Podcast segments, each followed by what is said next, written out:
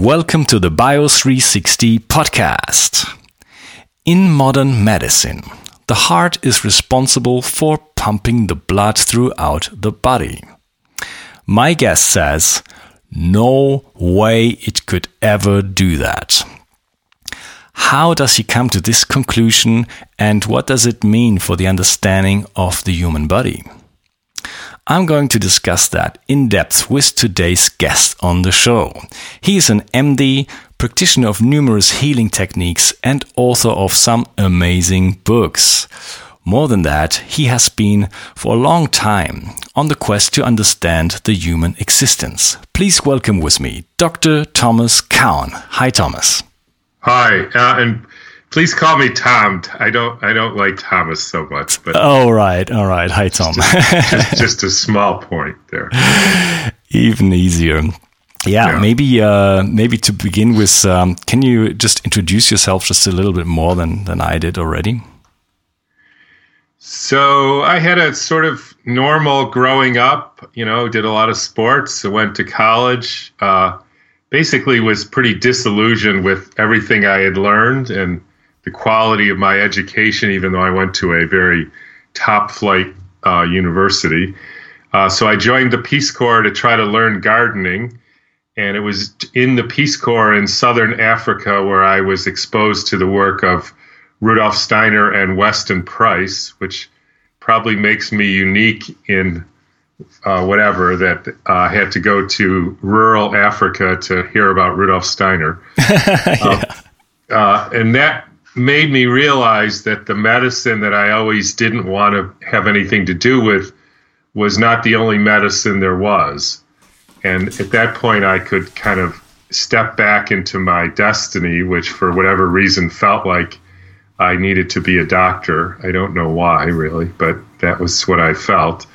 So then I did that, went to medical school, started learning anthroposophical medicine and a whole bunch of other kinds of medicine, including food medicine, nutrition, all that stuff. Um, had a practice for uh, 17 years in small town in New Hampshire. Helped start the Weston Price Foundation. Uh, was the vice president of the Physicians for Anthroposophical Medicine in the U.S. Uh, eventually uh, got married, moved to San Francisco, re- resumed a practice uh, wrote a bunch of books, one on hu- human heart, cosmic heart, which I think is the subject today, and recently a book on vaccines and autoimmunity. And that's pretty much it.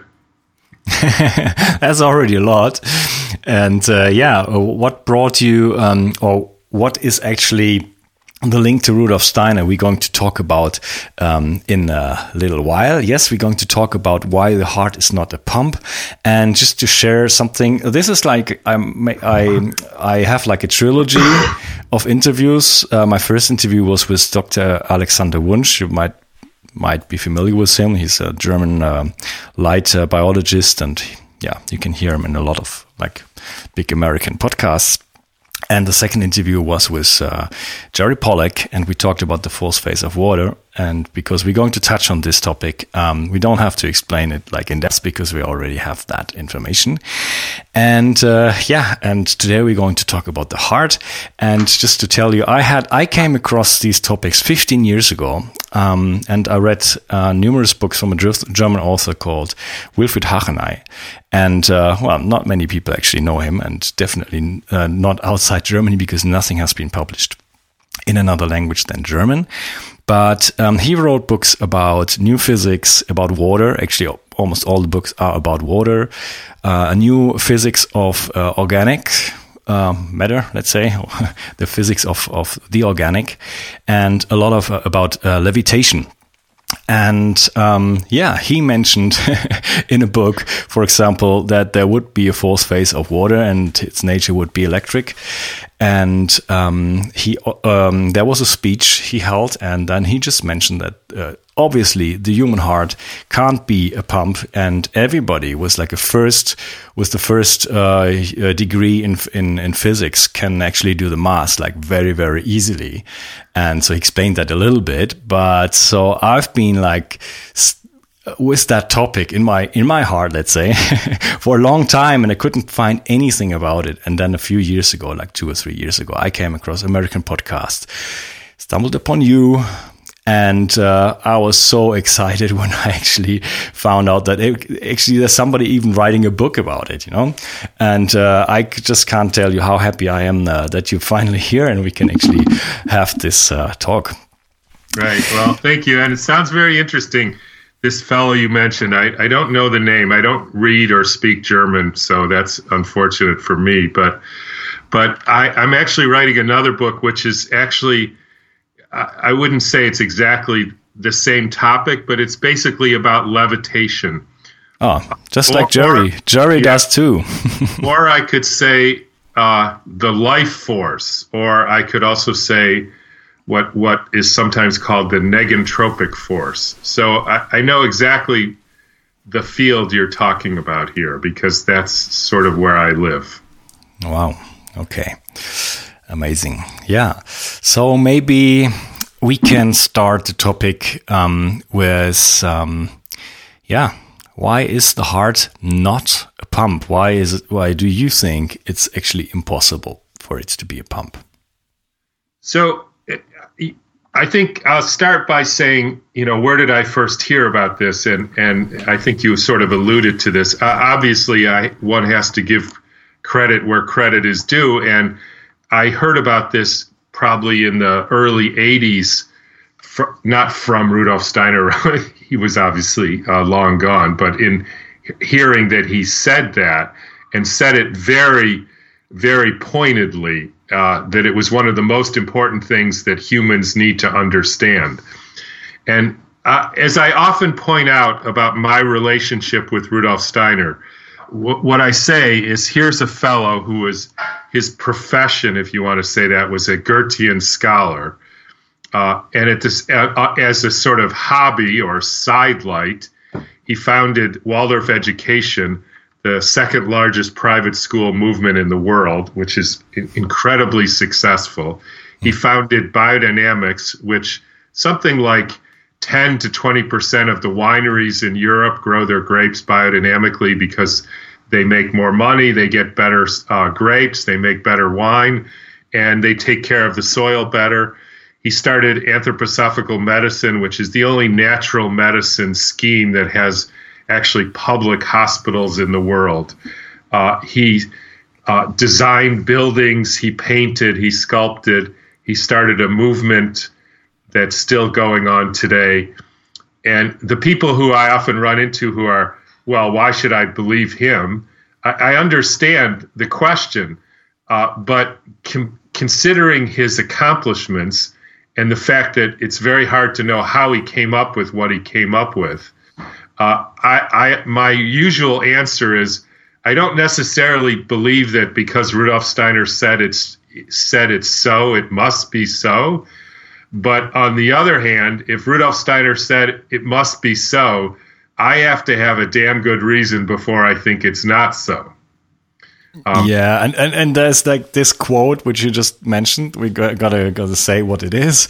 Um, yeah, it has been kind of proven right, and so so uh, he seems to. I'm I'm also I have no idea where he's taking his knowledge from. It doesn't. It can't. I think it just can't come from himself. You know, it's not not a yeah, knowledge right. that he acquired by learning or anything right. like that. He just knows things. Right. However, he knows things, and we we could spend a whole time speculating on that, which I don't think is important. But, anyways, so so that's where I got it from. He said we have to understand the heart is not a pump, and so then I've spent almost forty years looking into it. So here's the summary of what I found. So if you just take the overall picture of the circulation, in other words, the heart with the blood vessels and the blood going through the blood vessels in the heart, you, you come out with the, the facts that the heart is an approximately 1.1 pound organ on, on average. And it's connected to a series of tubes, which, if one put the tubes end to end, they would encircle the globe twice if you put them side to side, in other words, in parallel, uh, they would cover a football field. And this is because most of the vessels are these very small capillaries, of which there's literally miles and miles and miles. So then you, you so if you picture that, so you have a circuit with a one pound so-called pump, and the pump is meant to push this very sticky, viscous fluid in it with stuff floating around in it that's interestingly approximately the same size as the diameter of the lumen or the interior of the blood vessel. And uh, so you're meant to push this stu- this fluid all the way around the earth. Let's just say once to keep it simpler. So first of all, that sounds impossible because how can it push that hard to push this fluid all the way around around this this unbelievable distance or surface area? So that's the first thing that should make us skeptical. The second thing is if you do a actually a velocity diagram, and in some ways it's easier to, to see this than hear it, but if you can picture it, if you do a when is it moving at what speed, the blood is moving fastest as it enters the heart and, and as it exits the heart. And the velocity of the blood is approximately the same entering as exiting. So then it enters the heart at a high rate of speed, it exits at the same high rate, and then as it goes through the arteries from the heart to the capillaries, goes through the arteries, uh, it gets slower and slower and slower and as it approaches the capillaries, it basically stops and does a kind of back and forth shimmy. And then it starts going again in the veins, and then it goes faster and faster in the veins as it gets up to the heart. So, so not only do we have to postulate that the heart, this thin walled muscle, thin in some places, thicker in other places, uh, is pushing this fluid all the way around this incredible distance. But after it starts pushing, the move the speed of the blood gets slower and slower and slower until it stops. And then somehow the reason it gets going again has to do with the push all the way back from the heart.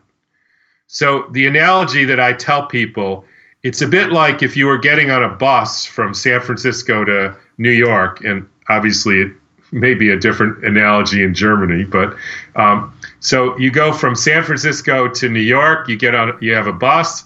Uh, you go to St. Louis, which is about halfway, and then the bus stops to let people off and to let take other people on, and then it gets going again to go the rest of the way to New York. All I can tell you is if the engine, if the bus doesn't have an engine in it when it stops in St. Louis, and I need to get to New York, I'm not going to get on that bus because I don't see how it's going to go from stopped to zero to going again unless there's some uh, movement force. There's some reason for movement at the time that it stopped.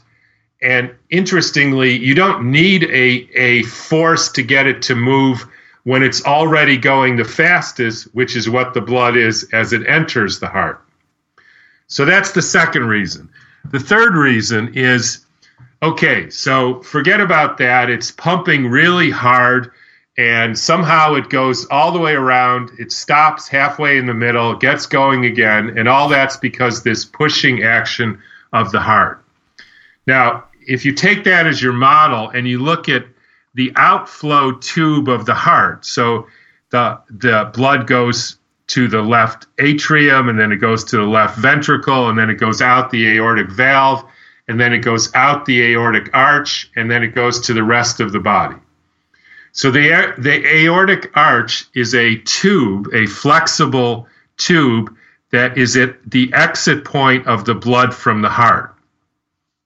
Now, the best way to picture this is imagine a U shaped garden hose attached to the spigot of your house. That's the outside faucet.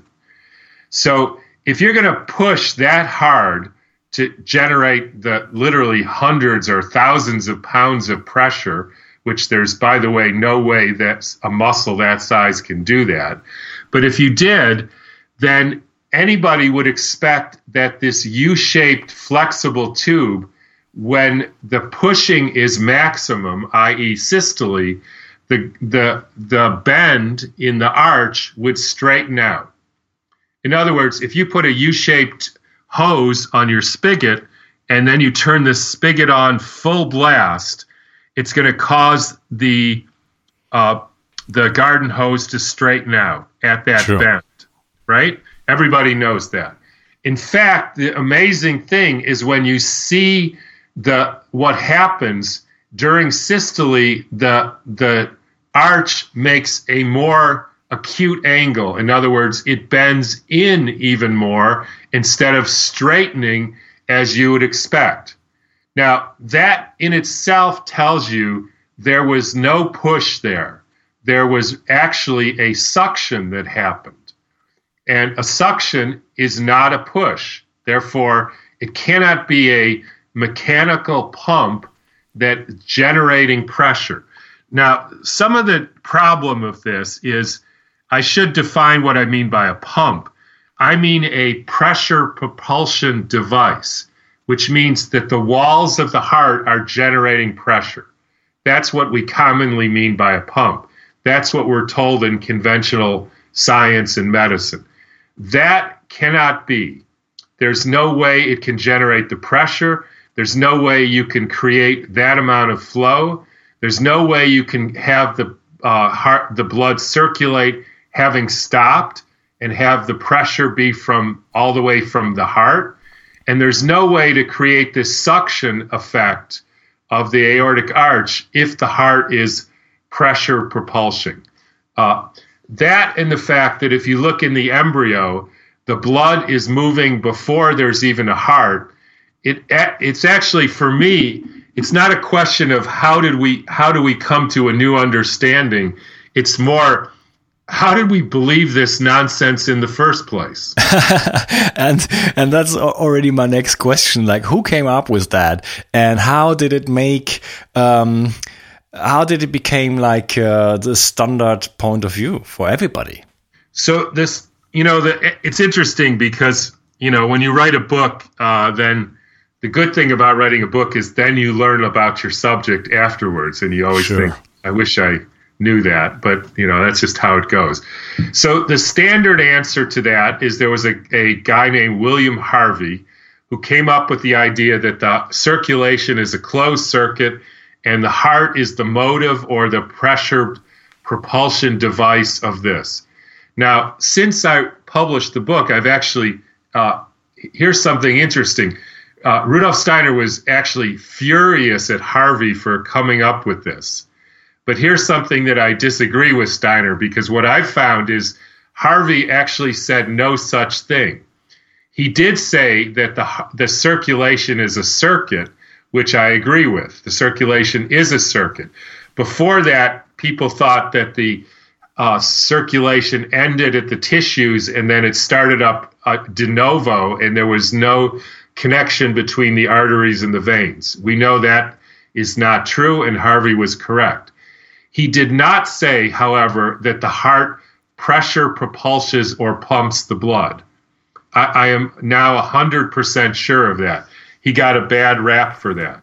The actual person who said that, if you want to blame somebody, was um, was Descartes, who yeah. has a lot of blame for a lot of things. Uh, but sure. he, his his his teachings, you want to use that word, and his followers uh, came to a very basic under, uh, uh, postulate, I, I think is the right word, that said there's no difference between a living system and an inanimate or dead system. All aspects of living system follow the fundamental laws of mechanics, and there is nothing else. And, therefore, the heart must be a mechanical pump, even with all the evidence to the contrary.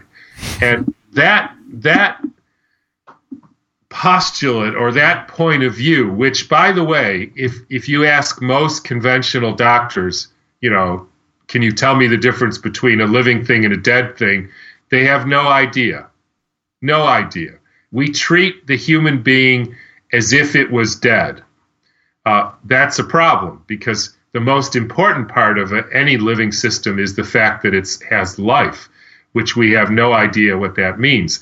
That actually came from Descartes. Now, there's probably historical, cultural, evolution of consciousness reasons why we had to go through that, and so maybe we can't blame it all on Descartes, but uh, but that's where it started from. Yeah, Hacheney actually mentioned Descartes quite a bit and blamed yeah. him for for numerous things. And yeah, yeah I mean that was kind of it. yeah, that was kind of the start of the utilitarianism. Utilitarianism. Sorry. Yeah, utilitarianism. Ah, thank you for helping me out.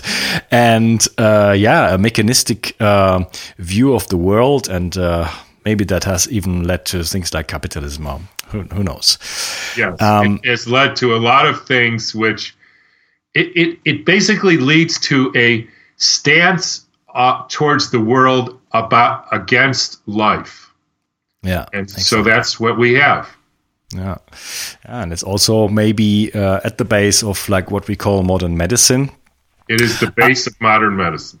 Yeah, I, I wonder, like, still, I mean, is like one guy, you know, he postulates something, uh, many hundred years ago, and um, everybody still in 2018, like pretty much every doctor in the world believes that the heart is a pump, with like so uh, little reason to to to believe that. How how is that working? You know, is there any evidence that the heart is actually a pump? That's a good question. I, I never thought of that. Um, uh, there must be something if, if like if like thousands and hundreds of thousands of of MDs uh, believe that you know uh, there must be something. Yeah, let me just point out though that there are now, as far as I know, and and I don't know the German world, so I could be missing some other very important players in this drama. But there's two people in the United States who are talking about this. One, of course, is me, and I talk about it more for just common people. And there's another, an anesthesiologist named Branko Furst, who wrote a book called The Heart and the Circulation An Integrative Approach. And Bronco lays out in very, you know, what I call gory scientific detail the, the counter argument, including going through the reasons why people think the heart is a pump and he goes through all that. It's a very kind of tedious book to read, but I think he did that deliberately, or maybe not. But anyways, um, and comes to the conclusion that the overwhelming and maybe in the entirety of the scientific literature uh, uh, showing the heart as a pump is extremely flawed and the literature showing that the heart can't possibly be a pressure propulsion device is airtight. And then when you say uh, who believes this, interestingly, the foreword to the book was written by two people. Uh, one is the head of cardiac anesthesiology at Harvard Medical School, and the other is the head of pediatric cardiology at Harvard Medical School. So, cardiac anesthesiologists, they're the people who manage your heart when you do bypasses and heart transplants they know the most about the physiology of the heart of anybody. Hmm. Both of them said uh, Branko is 100% correct. The heart can't possibly be a pump. And that's the reason why we can't treat congestive heart failure better now than we could 50 years ago. Because we have an antiquated view of what the heart is doing. And therefore, we can't come to a therapy that helps the heart do which we which it actually doesn't do. So I'm not the only one and for anybody who wants to go through the you know the details of the pressure uh, you know measurements and theories about why the heart is a pump that's in all in Branko's book. Okay. Got to read that too. um, there's one thing about Steiner and the whole heart thing that for me is maybe the most amazing part. And when you when you were talking about a quote, I was actually uh, thinking you were talking about this quote, um, because he he at in a talk or something. Uh, you please correct me. He said that the heart is a um, seven-sided platonic form sitting in a box in the chest. Yes. That is um, a quote from him. Can you actually tell me where it's coming from? Uh, it came from a lecture, and I can't tell you which lecture it was from right now. Wow, uh, if lo- you go, I'd love to, to read that with my own eyes. Yeah, you, the, you might want to go to a website called frankchester.com. Yeah, okay. And I'm going he, to do that. He's the one who sculpted this seven sided form and put it in a box. And I know. he, he probably has a reference to where he got that quote from. Yeah, yeah. So can we just touch on that? Uh, what what did Frank Chester do, and uh, how does it actually relate to the human heart? Uh, so it might be, if if you don't mind, it might be a good in, instead of that question. I don't mean to tell you how to ask questions, but but because I just said the heart isn't a pump, it may be useful to tell people. So what is the heart doing there? I mean, yeah, what does sure. the heart do? If it's not a pump, you know, what's the point? Uh, is that okay to get into that? Because I think that will lead into the next question. Yeah, I have like a million more questions about why it's not a pump, but we can we can we can jump over and no problem. Yeah, go ahead. So so what we know now uh, from what I just said is that the blood. So the, the the what we're talking about is why does the blood move, or how does the blood move, or what gets the blood to move. So the first thing we already know is that if there's going to be any kind of pump, it better be at the level of the capillaries or the tissues because that's where the blood stops. And you know anybody who wants to pump water knows that you better have something where the where the water has stopped to get it going again. That's what where you need a pump. So that's at the level of the capillaries and the tissues not at the heart so then, if you say, if, if we just ignore what the pump is for a minute or how the blood gets going after it stops in this interface between the arteries and veins. So we can get into that later. But so what we know is it somehow starts, and then because it's funneled into smaller and smaller uh, surface area, in other words, it goes from this watershed of blood vessels into this central uh, veins by definition, that will make it go faster and faster.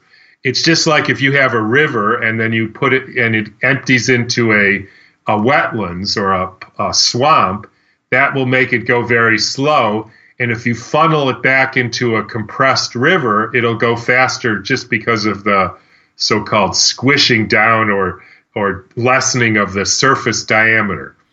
So it goes faster and faster and then it gets to the heart, and what does the heart do? The heart stops the blood. So, what do I mean by that?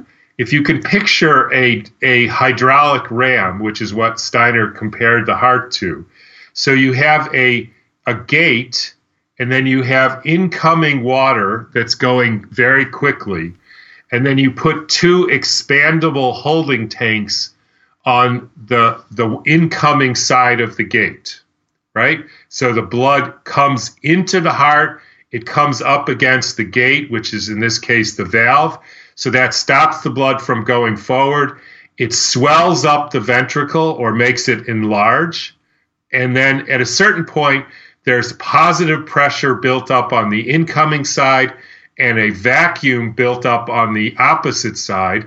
That pressure differential causes the gate to open, the uh, aortic arch to bend in, as I described earlier, and the blood is then distributed in a passive sort of way by the action of this expansion and contraction of the heart walls.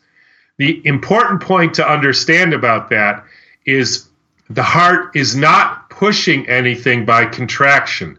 The, the, the contraction of the walls of the heart which you can obviously see on a catheterization, just as you can see the aortic arch bend in on a catheterization.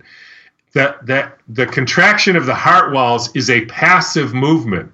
It comes because the blood empties from the heart and that causes the walls to contract around it. There is no push required.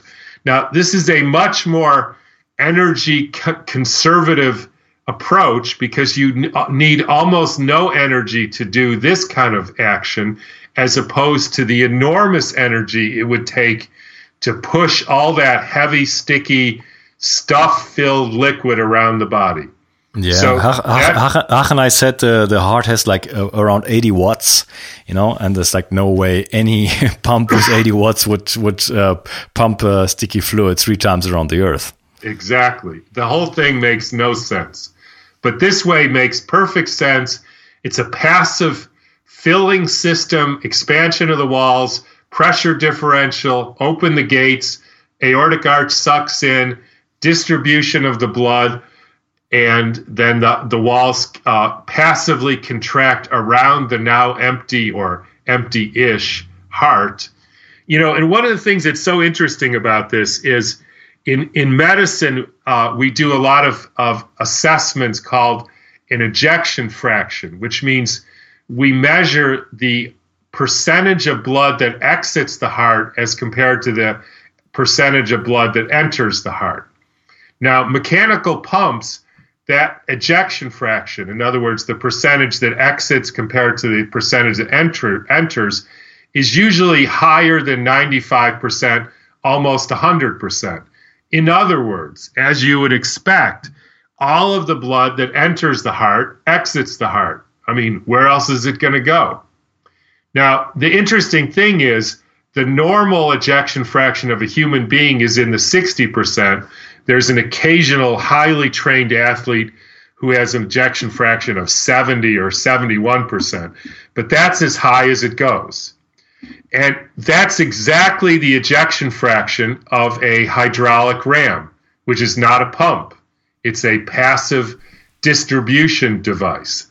And that's just another proof that this can't possibly be a pump. It can't possibly be an action of these walls, which are in no way equipped to do this kind of pushing action.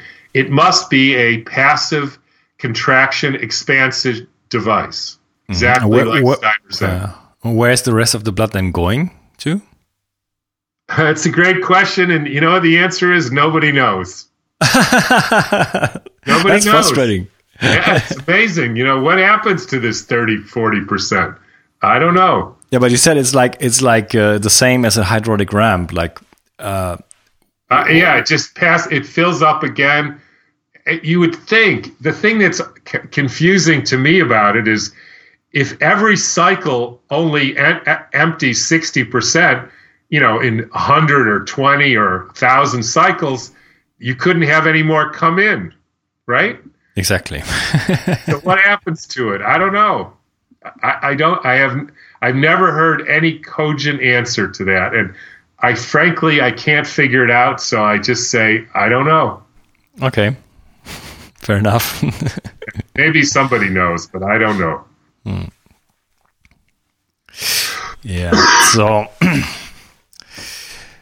so we were touching on what I, the I can tell ex- you, by the way, I've done probably over a thousand echocardiograms in my career, mm-hmm. and the fact that the ejection fraction is high as sixty percent is unequivocal. Everybody knows that. Why? Okay. Nobody knows. Okay. Interesting. I, ne- I never heard about that. Yeah. Um, yeah. Yeah. So, why does the heart actually beat? Why? It why expands it, and contracts. Yeah. Just, why does? Okay. Yeah. Why does it do that? What's the job of well, it? It does that, and this gets into uh, this then segues into the question of why what what about this seven-sided form that lives in a box in the heart right? Because that tells you why it's beating and why there even needs to be a heart. So first of all a hydraulic ram does you know people do use it. They put it in fast moving water like the blood like the venous blood and it does it does help give momentum to the blood to the sorry to the water so that you can you know, make the water move from a from a pond up to your house. So there is it does generate momentum by this holding back action and then release. That's different from a pump. It's a ram. So it does it, it, you know improve the movement dynamics or characteristics of the heart. But to really understand why there's a heart, you have to get into this seven sided form that lives in a box. So Steiner says this. Nobody, uh, you know, we're told there is no seven sided regular form. Regular form means all the sides have the same surface area, like a cube. Um, so this guy, Frank Chester, decides to model this, which is the only way to prove that it exists. And eventually he does after literally years of working on it. Um, and then he put it in a in a tank of water, uh, and well, the first thing he did was he put it in a box, just like you know Steiner said. Now there is no box in the chest, but interestingly, if you put it in a box, it only fits in a box, at least the right size uh, form and the right size box. If you put it in exactly the way it it needs to be put in, which is obvious, it the angle of the form is about 37 degrees offset to the left. And there's a picture of that in my book, and you can see it on Frank's website. Now, amazingly, that's the exact, exact same angle offset to the left that the long axis sits of the heart in the chest. So the box that Steiner was talking about was an imaginary box, obviously. But when you put this seven sided form in the box, it forms exactly the same uh, form and shape and dynamic and uh, axis as the heart does in the chest. So that's very interesting. The next thing is if you look at the form in the box that Frank created, surrounding the form there's space. And if you fill in the, that space with with tissue you get an exact cast of the left ventricle. So now what you're what you're essentially finding out is through some method i don't know how steiner had an, an imaginative imaginative picture that you could create the form and the axis of the ventricle by modeling a seven sided regular form, putting it in a box. It has the same angle, and it actually describes the exact muscular dimensions of the heart. So then, if you put that into water and and essentially flow water fluid, you come to the amazing realization that this shape and possibly only this shape takes the water that's coming in and converts it from what's called laminar flow, which is just flat flow, into a vortex. In other words, because of the unique angle and shape and muscular dimensions and the fact that there's this passive and active contraction, what you find is that the blood in the left ventricle, which is the main, you know, uh, ventricle, the main uh, part of the heart, that leads to the body creates a vo- internal vortex uh, uh, with the blood in the left ventricle. Now, interestingly, historically, this is what Leonardo da Vinci found, I guess we're saying in the 1400s, because he illegally made uh, casts of, of, of hearts of people who died, and then he blew glass around them so he could see what was happening and then he put wheat seeds in water and he flowed that through this uh, through this glass cast and he found that it created a vortex.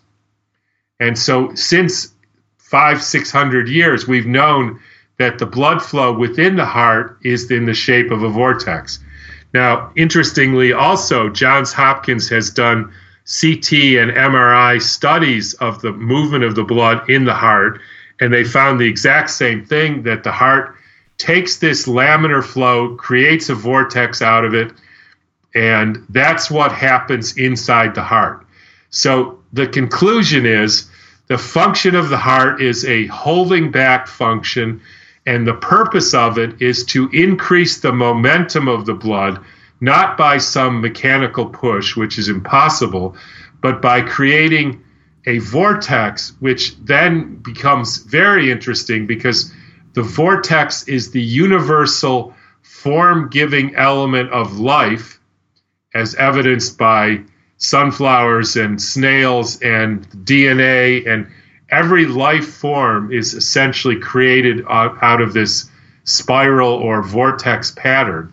So one could say then the hypothesis is the heart imbues the human being with the form giving creative energy in the form of a vortex. And that's what the heart is doing in the human being. Wow. okay, let, let, me let me try to summarize that. so Frank Chester built the seven-sided Platonic form. That's another word for um, regular regular body or how you call it. Uh, we know it as Platonic form in Germany. And um, so he created that. And it turns out that this form that Rudolf Steiner predicted that nobody knew and he didn't know it either, I guess, um, fits in the le left ventricle of the human heart. And if you flow fluid, uh, I mean, uh, water through it, um, you will get a vortex that has the shape of the right ventricle of the human heart, and everything around it has the shape of the heart. And yeah, it creates that vortex. So the vortex is created in, inside the left ventricle. Ah, it's inside. Okay. Uh, uh, okay. There, there's also a uh, vortex if if one does it in a certain way of of a second vortex which is more horizontal which is actually the shape of the right ventricle and i think that's what you're referring to there but so there's yeah. two there's essentially a cross of vortexes okay so yeah interestingly Hacheney to give him some credits he bought he he built uh, like uh, like a levitation machine uh, like a water um water machine, so you could levitate water, and it was based on uh, two two inverse vortexes. Yes. Yeah. So what is the you said you said the it gives momentum to the to the to the blood. You you mean that the the vortex is the driving force of the of why, why the blood circulates, or is there anything else?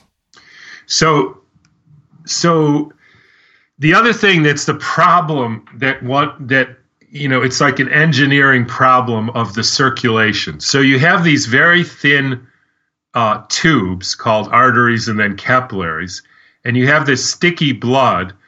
Uh, which has stuff floating in it. What and what do I mean by stuff? Well, it's got white blood cells, it's got red blood cells, it's got platelets. All these are sort of heavy stuff. And if you if you map this out like a like on a bigger scale, so you put uh, like the size of of of your if you circle your arms in front of your body so your hands are touching so that size of pipe so you've got hundreds thousands millions of basketballs going through that pipe so that's an interesting engineering problem how to get that to work and the obvious solution is you want the heavier elements to go down the center and stay away from the walls as a way to reduce friction, right? Sure. So the I mean, obviously, if you have all these basketballs, you better have them going down the center instead of bouncing up against the walls because they bounce up against the walls and they go sideways and they interfere with the next one, et cetera. You want them to be in a, a sort of a, a organized column and the only way to accomplish that in moving fluid is to create a vortex, which then organizes the heavier elements towards the center of the vortex and flips the lighter ones to uh, the to the periphery where there's the possibility of less friction. So that's one of the things that the vortexing action of the heart does to facilitate the circulation. Uh, okay. Nobody is saying that the heart doesn't facilitate the circulation or imbue the circulation or imbue the blood. That's a better way to say it. Uh, with some, you know, interesting element. It does this this creative force of the vortex. This this um, stratification of the elements in the blood. So the heavier elements are going down the middle. That is accomplished by the heart. The, the difference of opinion here is, as Branko said, the blood is an autonomous organ that moves of its own devices. Now, Branko unlike me, I, I don't know if that's the right way to say it. He doesn't he doesn't understand how the blood moves on its own. He just knows that it must move on its own. My contribution to this was describing exactly how the blood moves on its own and actually functions as an autonomous movement organ again, Branko completely understands that it's moving on its own. He just doesn't know what was the reason for the movement. Okay, maybe let me interrupt you, and um, I take the opportunity to, um, yeah, um, make a little break. And we're going to continue in the next episode, and it's going to be very interesting. Why is the blood actually really moving? And there's so many interesting topics we're going to touch on, like what does the iron and the oxygen in our in our blood and uh, we're talking about magnetic magnetic fields around the heart and um, the heart as a neuroendocrine organ and much more things. Thank you, Thomas, for this uh, conversation so far. Bye. It's fine.